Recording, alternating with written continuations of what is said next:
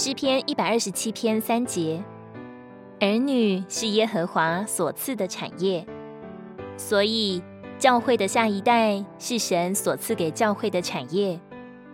当一个孩子从教会里流失，不只是爱主父母的痛，更是主心里的痛。有一天，主会和我们算账，看他托给我们的产业还剩下多少。每个孩子都好像是一座冰山，藏在海平面之下的才是真相。可是，好多家长已然习惯了居高临下，远远俯视孩童的世界。只要不合自己的心意，就会一味的指责说教。有人说，父母最超群的智慧，不是把孩子养成总统和名流，而是养成与自己心意相通的人。父母要走孩子的心路，因为只有走过，我们才会知道，在孩子的世界里，何处是悬崖，何处是险峰，才会知道该如何引导。如何牧养？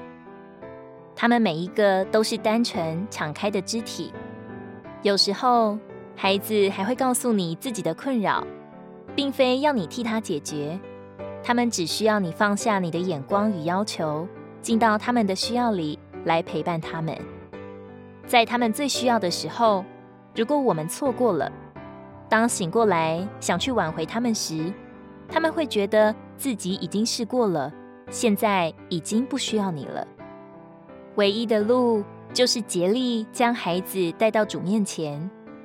作为父母，除了正确的引导和迫切的祷告外，在生活中树立正确的榜样是最重要的。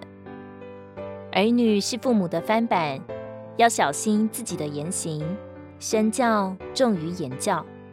父母爱主，儿女自然爱主；父母爱土。儿女自然爱土，父母倾心祷告，儿女就走上正道；父母批评论断，儿女就玩梗背叛。按肉体撒种，就从肉体收败坏；按灵撒种，就从零收永远的生命。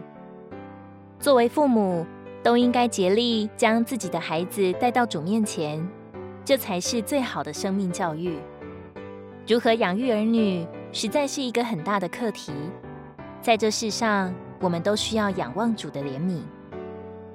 希伯来书十二章十节：肉身的父是在短暂的日子里，照自己以为好的管教我们；唯有万灵的父管教我们，是为了我们的益处，使我们有份于他的圣别。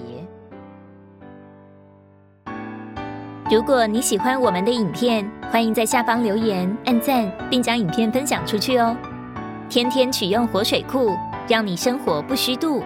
我们下次见。